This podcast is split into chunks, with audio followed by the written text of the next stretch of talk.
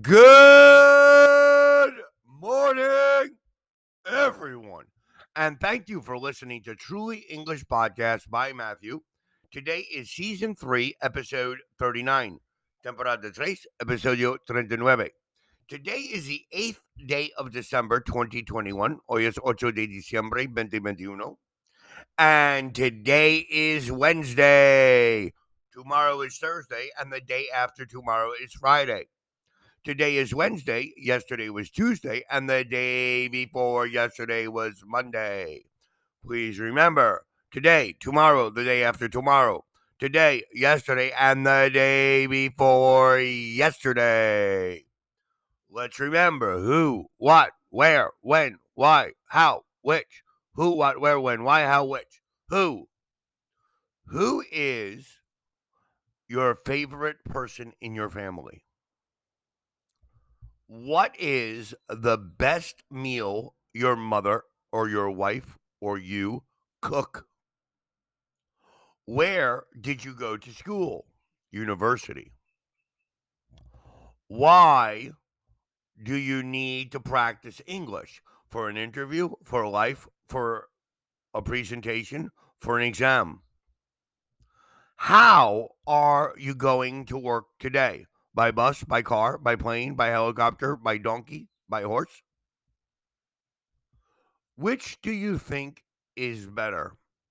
Working inside an office or working outside? Remember who, what, where, when, why, how, which.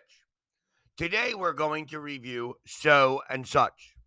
We use so plus an adjective or adverb. For example, so stupid, so quick, so nice, so quickly. I didn't like the book. The story was so stupid. Everything happened so quickly. We use such plus a noun, such a story, such people. We also use such plus an adjective and plus a noun. Such a stupid story. Such nice people. I didn't like the book. It was such a stupid story, not a so stupid story. I like Liz and Joe. They are such nice people, not so nice people. We say such a, not a such. Such a big dog. So and such make the meaning stronger. For example, I have had a busy day.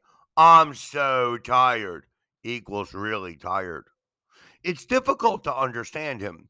He talks so quietly. You can use so and that. I was so tired that I fell asleep in the armchair. We usually leave out that. I was so tired I fell asleep. We had a great trip. We had such a good trip equals a really good time.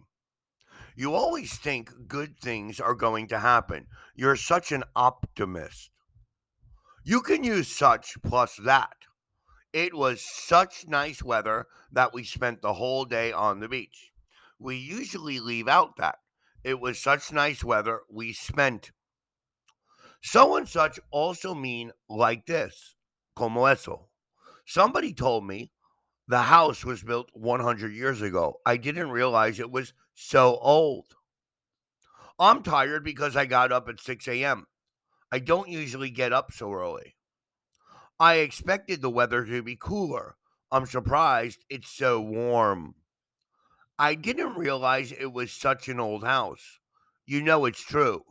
How can you say such a thing equals a thing like that? Note the expression no such. You won't find the word blid in the dictionary. There's no such word equals the word doesn't exist. Let us compare. So long. I haven't seen her for so long, I've forgotten what she looks like. So far. I didn't know it was so far. So much or so many. I'm sorry I'm late. There was so much traffic. Such a long time. I haven't seen her for such a long time. Such a long way. I didn't know it was such a long way. Such a lot or such a lot of. I'm sorry I'm late. There was such a lot of traffic.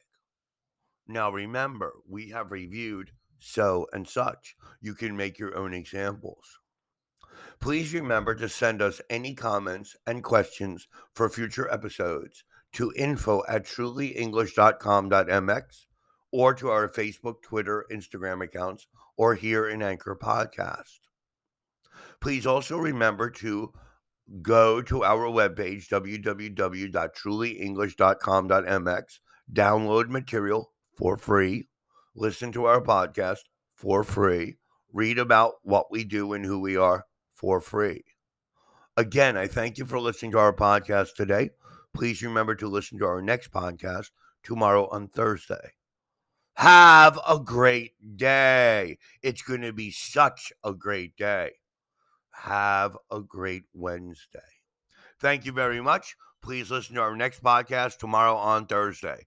Peace and love to everybody.